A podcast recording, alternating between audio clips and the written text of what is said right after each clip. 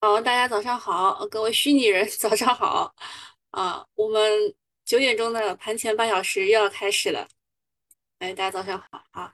呃，我们这个盘前半小时呢，这个在五一之前就陪大家最后一天了。其实我是很很期待放假，又不太想放假的，因为我平时呢早上还是有一点精神转移的，就是给你们讲讲早盘发生了，呃，昨天发生了什么呀什么的，但是。如果五一期间我还是被关在家里，我真的很无聊。嗯，五一有没有讲课？看情况吧。如果有发生什么事情啊，比如说特别是五月四号可能会讲一次新米团的，记得来听啊。因为五月应该是五月五号的凌晨吧，啊，美联储要议息会议了，所以这个应该会对我们有一点点的影响的。然后大家其实都很懂的，剧本大家都写好了，就是在我们放假期间啊，美股大涨；在我们快要这个休假结束前一天啊，美股开始跌，剧本都写好了，是不是啊？呃，这个看一下东东写的剧本啊，他说，啊，小云说，就是今天指的是昨天啊，就是周四的时候呢，出掉了部分的仓位，早盘买进了一些跌停板等大跌，下午没跌透又不敢买。他买的跌停板应该是上海港湾啊，因为他昨天跟我说了，呃，我其实不建议他买，但没想到真的是来个地天，就是差不多地天吧啊。东东说小云真聪明，看明天机会，不要忘记逆回购。小云说哦哦哦，然后还有人问这个写好了，尾盘不拉一拉啦。然后他说下午不会跌了，这几点写的呢？大概是昨天的两点多啊，所以他还提示了他不要忘记逆回购。昨天的逆回购一天算六天的利息，我也在群里提示大家了，是不是？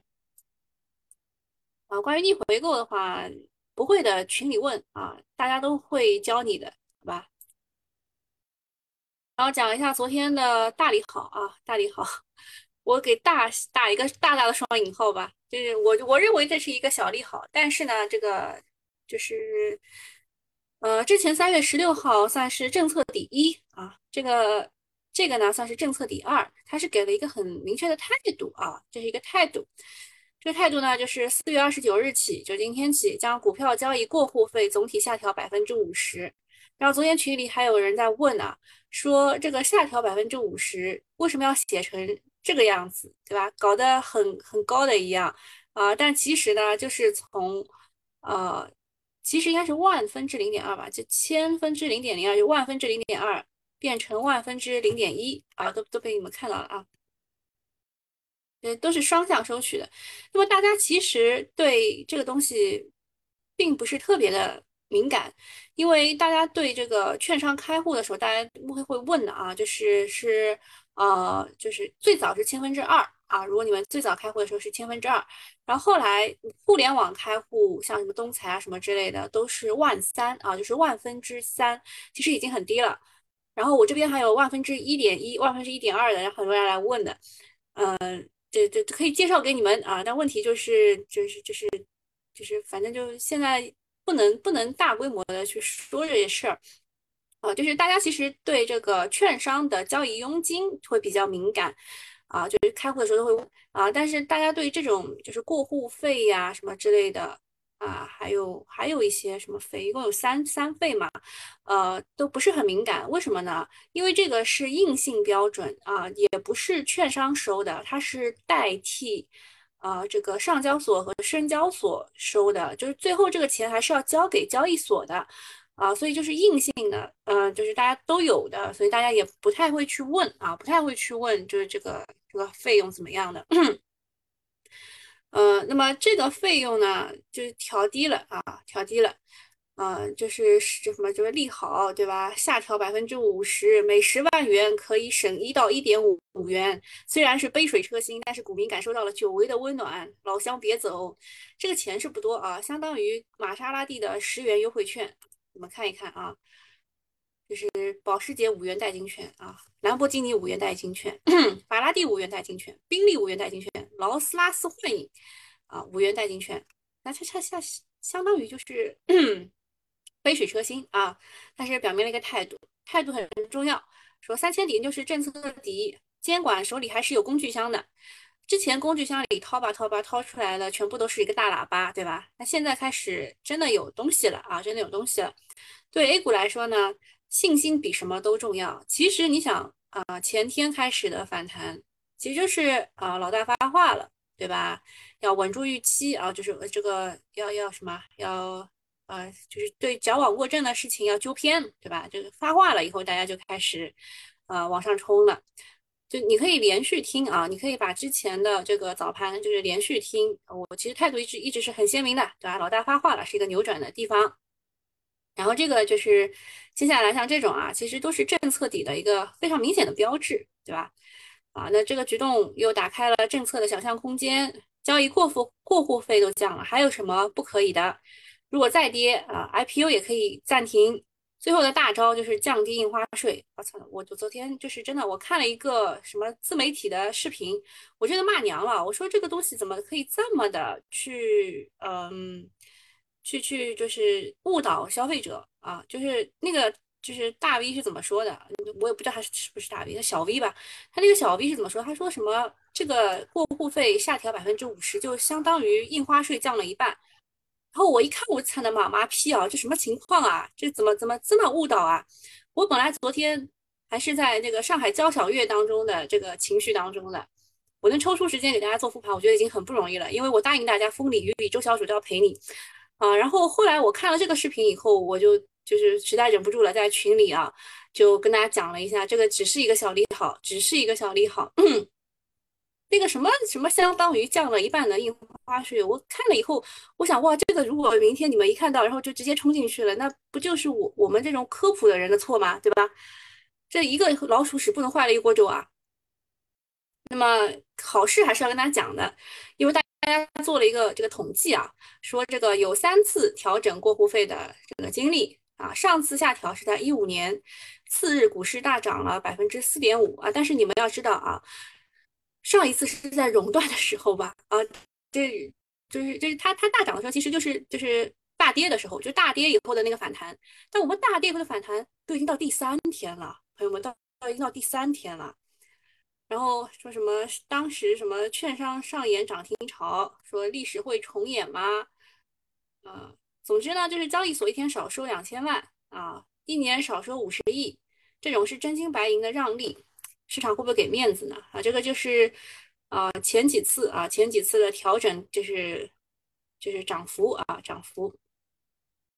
就我们我们其实应该是在这个位置了，就已经是调整三天，就已经是三天了啊，就是信心已经开始修复了，是在这个位置。我跟你们讲，我们应该是在这个位置啊，而不是在这个位置啊，你们搞搞清楚。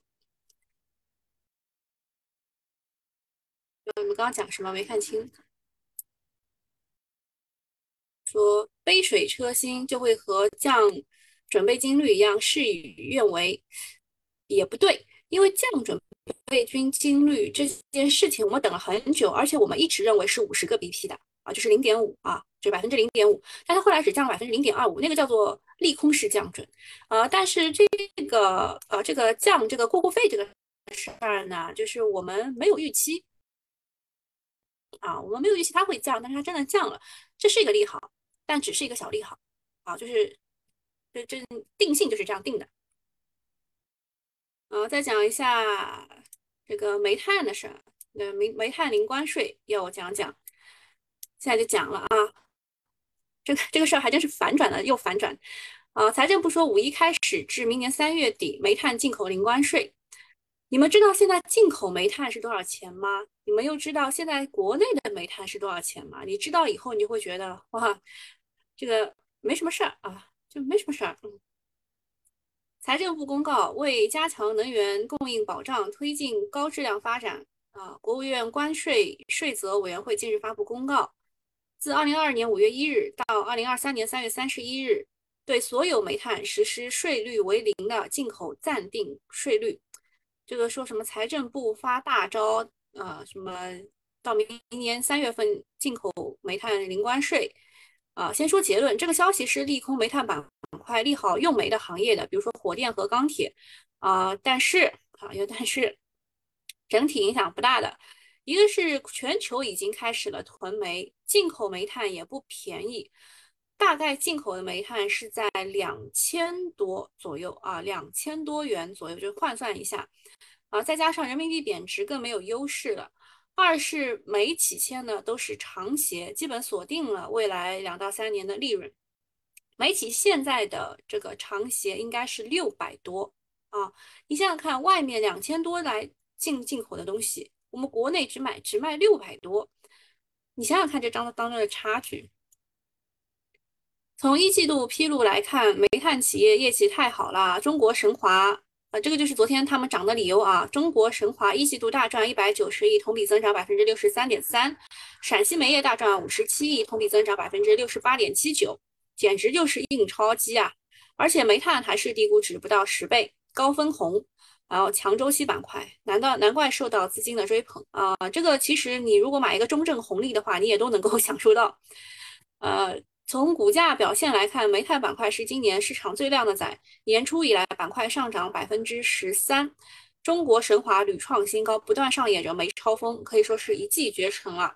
呃，这个中国神华，就是我我个人认为它其实是一个风向标啊，它其实是一个风向标。然后下一个是对于科技股的大利好，这个其实真的是真金白银大利好了。呃。说是人民银行设立科技创新再贷款，引导金融机构加大对科技创新的支持力度，撬动社会资金，促进科技创新。科技创新再贷款额度为两千亿元，利率是百分之一点七五，期限是一年，可以展期两次，就是可以。他说一年嘛，就像图书馆借借书一样的啊，你可以延两次，那这个展期时间是不不确定的啊。比如说，第一次可以借一个月，第二次只能就是展期只能借半个月，也是有可能的。这这展期两次，我不知道它怎么定义的啊。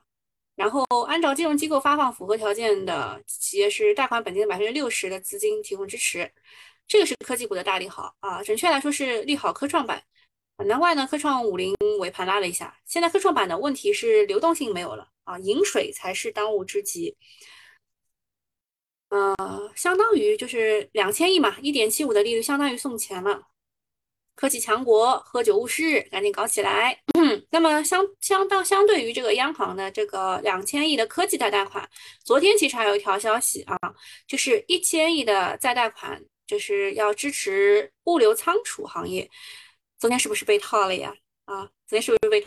好了呀，呃，这个也没有办法啊，因为昨天资金是缩量了七百多亿嘛，对吧？昨天整体的资金缩量了七百多亿，他要去打锂矿，他要去打光伏，他还要去打地产啊，尾盘还有个地产，嗯，所以就真的没有钱去搞这个仓储物流了。但是这些都是利好啊，这些都是就是真金白银拿出来给你的啊，利好啊，什么发消费券什么之类的，它比发消费消费券要好啊，这种比消费消费券好。然后昨天还有一个消息。是这个首要控股 U 啊，U 在那个科创板当中表示 unprofitable，就是没有盈利的。那么这家公司肯定是没有盈利的，它上市的时候就没有盈利了啊。它发布了一季报，单季营收七百零八元，市值不到三十亿。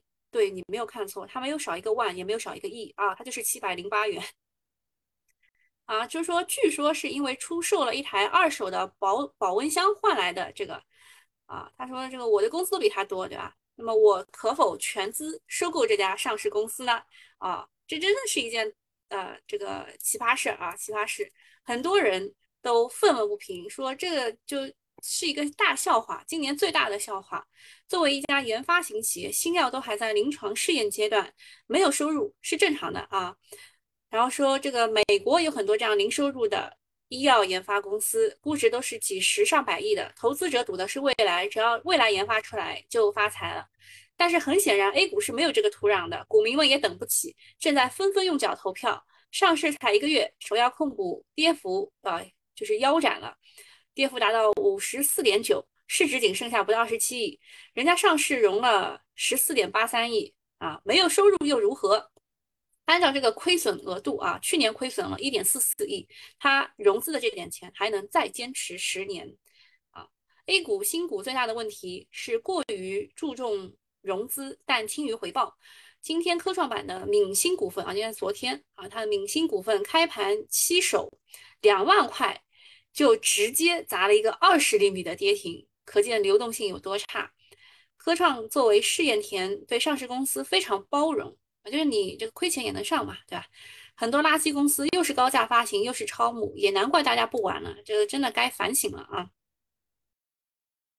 啊，然后昨天也也没有什么大事儿要跟大家讲，嗯，最后就是有有一个就是政策第二的关照事儿要跟大家讲一下，其他也也都是不重要的事儿啊。中海油啊，中海油的业绩是非常好的，呃，祥少姐姐叫它 A 股的优质资产，A 股的优质资产啊，认可认可啊。现在是还还没有到集合竞价我认为的那个时间段啊，九点二十，证券大涨，九点二十还没到呢，你急什么呀？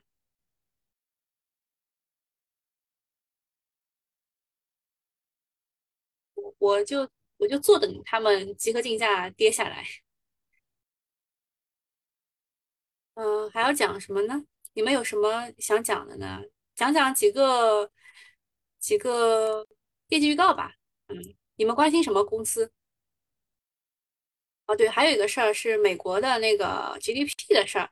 哎呀，又被科普了一遍，真的好烦啊！就是每一次说美国不好的时候，然后啊，就是就大家说啊，这个美国的实际升就是 GDP 一季度是下降了百分之一点四的，然后预期是可以增长一点一的啊，所以 就巴拉巴拉讲说美国怎么怎么怎么突然熄火啦什么之类的。哦，但其实。这个他们的计算方法跟我们是不一，跟我们是不一样的。人家什么四次方啊，什么之类的，我也忘了。反正又又被科普了一遍。如果是换算成中国的方法的话，他们的 GDP 是同比增长百分之三点七的啊。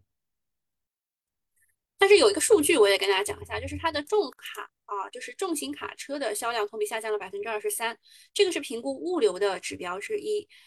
呃，就他们的物流是不太好的，而且亚马逊。报告自二零一五年起首次的季度亏损，所以亚马逊是应该是跌的啊。但苹果是营收增长了近百分之九，将回购九百亿的美元股票。呃，马克思这孙子要往可口可可乐里加可卡因是吧？擦擦擦就可卡因，以后是不是不能喝了？再看吧。我觉得他这个就是就是，我觉得他应该就是。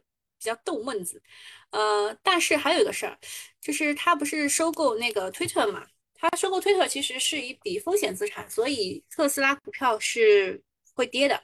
呃，为什么呢？就是他现在是先付了第一笔定金嘛，他付定金的时候用的钱其实就是卖特斯拉股票的钱，然后后面他应该会质押特斯拉的股票去付推特的钱，就是以后这两家公司就绑在一起了。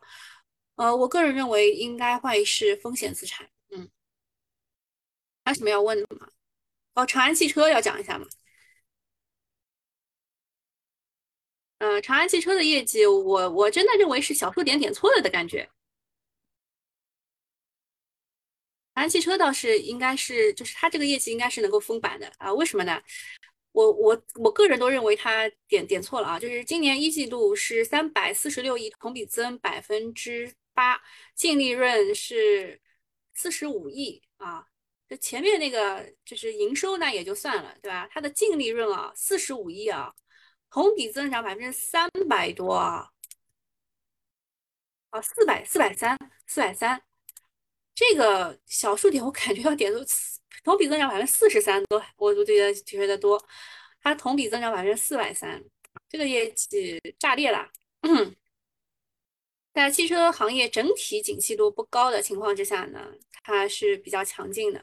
它这个涨停，我觉得毋庸置疑，毋庸置疑，就是应该是不会 开的吧。然后证券的，我们再看看啊，证券的二十分到了是吧？啊，二十分到了。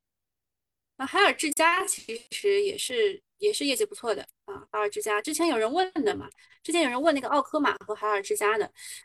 其实你们知道，我其实更喜欢海尔之家的是吧？我在这个地方说，我家有可能想买冰柜，就是这个位置。上海人民想买冰柜。啊，然后大世家的业绩其实是因为它是叫怎么怎么说呢？嗯，因为因为二二零二零年开始吧，就是疫情的第一年开始，呃，所有的消费这一类的都是不太好的。它是在逆周期情况之下利润增的，所以还行啊。鲁抗咋弄啊？哎，昨天我就觉得它有点奇怪。鲁抗因为它它是有，它是有两个哦，它是有两，就是它它的上涨其实是转了两道弯的。我不知道你你能能不理解，就是新华制药。呃，它是明确了要和阿斯夫定合作的啊，和真实生物签合作，然后啪啪啪就直接上去了。那么大家去挖的，就是说和新华制药在同一个母公司旗下的是鲁抗医疗，就大家挖的就比较深嘛。然后呃，然后又挖到说是产这个螺旋霉素的鲁抗医疗，所以就要转两道弯才能到它。我不知道资金是不是没认可。那么双华润双鹤呢，是因为之前一直传阿斯夫定和他签约，然后没想到后来是新华制药横插一脚嘛，但是现在也没有确认新华制药是唯一的一个啊阿斯夫定的代理商，嗯，所以呢，就是就他还是能够再炒一炒的。但我知道的是很多大游资是呃在里面，所以他们肯定要自救的，啊，就是自救的方式就是把它拉上去，拉上去让更多的人去接盘。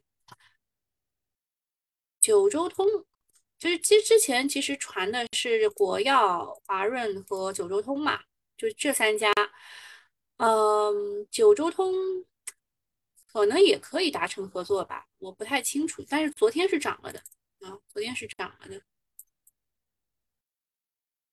还有昨天那个军事生物对吧？军事生物昨天我们。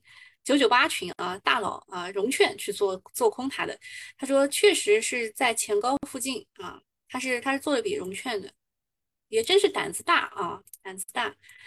呃，昨天君实的药啊在香港临床了，所以他昨天是下午直接啊一点四十分直接这样哐哐拉上去的，他应该是在九十六附近做了一次融券吧。还有什么事要讲的？你们有什么要问的吗？今天确实也没有什没有什么东西啊。说海尔前期收购了很多国外的高端品牌啊，对海尔的战略布局还是可以的，比那个美的啊，还有格力啊要强。没说重仓出口人民币贬值能留着过节吗？能不能出手拦着贬呀？人民币贬值，其实我之前已经给他定过性了，他就是，嗯，睁一只眼闭一只眼啊，就是我应该应该讲的很清楚了，就是贬值应该还会继续啊，除非你看到逆周期因子这五个字啊。问一下美丽云，美丽云以前靠这个。首因战法跟你们 讲过的呀，对吧？然后美丽云多数西算概念股在宁夏的，你需要我讲什么呢？它它就是一波上涨之后的回调嘛，应该是回到起涨点附近才会有下一次机会，还还高了一点儿。多数计算有很多个股的。嗯，直臻科技啊，不知道为什么是被赵老哥看上的啊，他拉过一波，然后跌得更惨。贵广网络，呃，还有因为科跌的可真惨。美丽云啊，佳丽图这些都是的，你看基本上都是跌到起涨点附近的。美丽云是因为前期资金介入比较深吧，还没有跌到这个位置啊，它得再跌一跌才是机会，早了点。单咨询，哎，单单咨询，我我不是很熟啊，先先说一下，建筑工程类，什么什么什么类型的建筑工程呢？翻译，工程咨询有水利。嗯，有水利。那你知道我不是特别喜欢这个，我喜欢深水归院。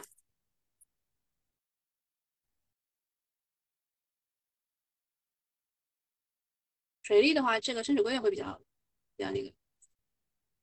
中国宝安的一季度是不是不及预期啊？中国宝安，它卖掉了贝特瑞以后，确实就一直是这个样子了，其实就一直这样跌了。我去看看锂矿吧，锂矿还是荣捷一马当先啊！还记得我昨天给你们放的这个投名状那个锂电反攻那个视频吗？去看一眼啊！荣杰就是斩首的那那一只啊，金城武扮演的。嗯，中信国安昨天很多这个大佬去盯的，这个现在也算是呃一只锂矿股了吧？啊，这也算是一只锂矿股。啊，他收购了一家锂矿。啊，昨天大佬顶。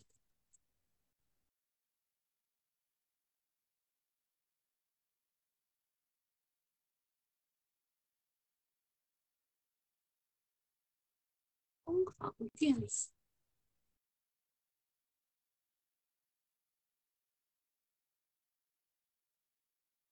中航电子啊，总是跟所有的航天股类似。为什么不喜欢航天电子呢？这个比中航电子好啊，对吧？它比中航电子要好，为什么喜欢选？说了，鲁阳节能。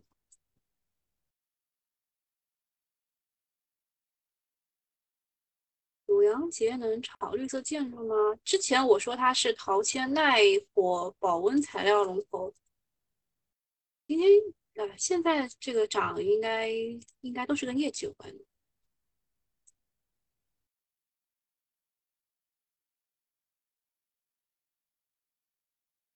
绩也不是特别好，但应该应该有超预期吧？股东增长，这个涨的。稍微小心点吧。建筑节能有涨有跌，满材水利，嗯，也是跌的啊。鲁阳是收购啊，大家就是群体的力量大啊，大家给你解答的。鲁阳是收购，收购了哪一家？这个一字上去。肯定是内幕啊，内幕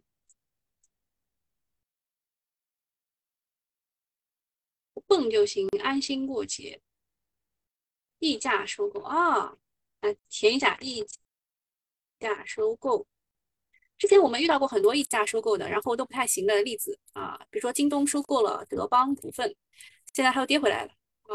京东是十三块一毛五进的，对吧？它跌回来了。还有一个是叫杭齿什么来着？我忘了，我得我得自己打一下啊。杭州齿牙齿啊，牙齿的齿，杭齿前进啊，杭齿前进是萧山国资委啊，八块一毛三收购的，现在也跌回来了，好多这个溢价收购的全部跌回来了啊，二十一块七毛三啊。五阳节能，我们给它都都定好哦。那这个得涨多少呀？我们我们去看一眼啊。好事者啊，还得就涨涨到这个位置啊，还得再涨百分之四十几啊，百分之四十几。对川。贵川就一直是创业板的一个一个另类啊，应该算是创业板权重股啊。顺丰，顺丰，顺丰净利润一直不太行。然后看一下这个证券股吧，啊，证券股现在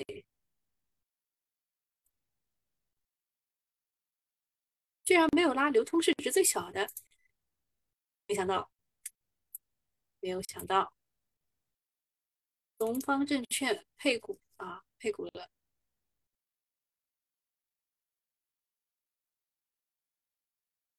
之前确实证券跌的挺惨的。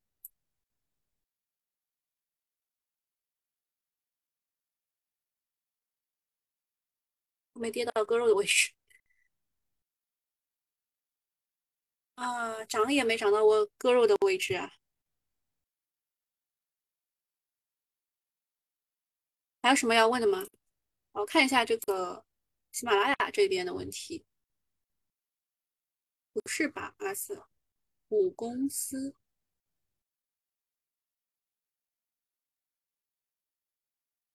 呃，太阳能套了百分之二十，太阳能很正常啊。因为之前说那个要给他们，要给他们这个补贴嘛，那补贴一直迟迟不到位啊。三一重工业绩负百分之七十一，这预预料到的。法拉第汽车有营业额吗？不知道呀。科创板的解禁怎么样？要看他愿不愿意做市值管理。如果愿意的话，能拉一下。停薪股才是大利好。嗯。我这还有什么贵族？贵族坐骑，贵族们打个赏吧！上海人民吃饭很贵。看一下啊，高开是高开了，那接下去会怎么走呢？你知道现在东东什么心态吧？东东是空仓的，他巴不得你们跌，对吧？就是。就是呃，炒股的人啊，也是的，就是屁股在哪儿，就就想想想的是什么啊？就是空仓的人巴不得你继续跌啊，是吧？这也不是坏，这这是这就是大家的心态哦。洋河洋河的业绩，我我没看到啊。洋河业绩我昨天没认真看，我看了五粮液的，对吧？我看了五粮液的。啊，有点超预期的，啊，结果跌了一个，五粮液马上要那个分红派息了，十派三十几元，还蛮多的。泸州老窖，啊，泸州老窖也是十派三十几，也跌了。没想到是洋河涨涨停的，嗯，市场真是瞬息万变。伊戈尔，伊戈尔是跌到了前期那那个位置啊，定增价是十五块两毛五。呃，这个股我暂时还不太敢买。啊，其实就是它已经跌到这个位置，我我跟很多人说了，哎呀，不敢下手啊，我就在这个位置做了一个标记，说不敢下手，不敢下手，大家其实都是机会。鲁康，鲁康现在怎么情况？啊，回来了。鲁康昨天的换手就很奇怪，而且昨天明明有机会可以继续上的，不知道为什么操盘手选择了在这边震。在这边震，要么就是震掉你啊，要么就是在借机出货。哦，我觉得买在这个位置不是特别危险，起码起码能上六十天线吧，再再冲一次啊。就是他如果要出货的话，他也也是需要再冲一次的。他要筹码啊，高家大少好像很懂哦，还要筹码。双鹤嘛，就是在高位吸引接盘侠，对吧？这个我们这一看就明白。对吧这事儿一看就明白。还有什么事儿吗？没有我就走啦。长安汽车封单不少，这没有办法，业绩炸裂。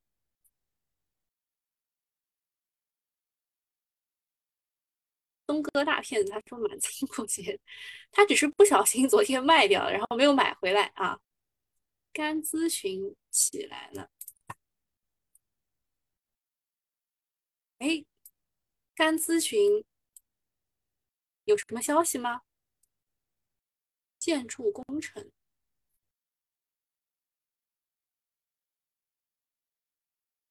啊，东哥东东说他会买回来的。建筑工程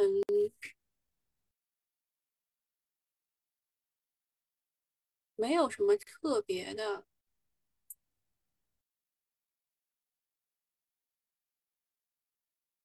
单词群，你们有什么消息吗？为什么拉得开呀？松树西算概念？我不明白，你们有谁明白的，告诉我一下。好，那今天就到这里啦，大家拜拜。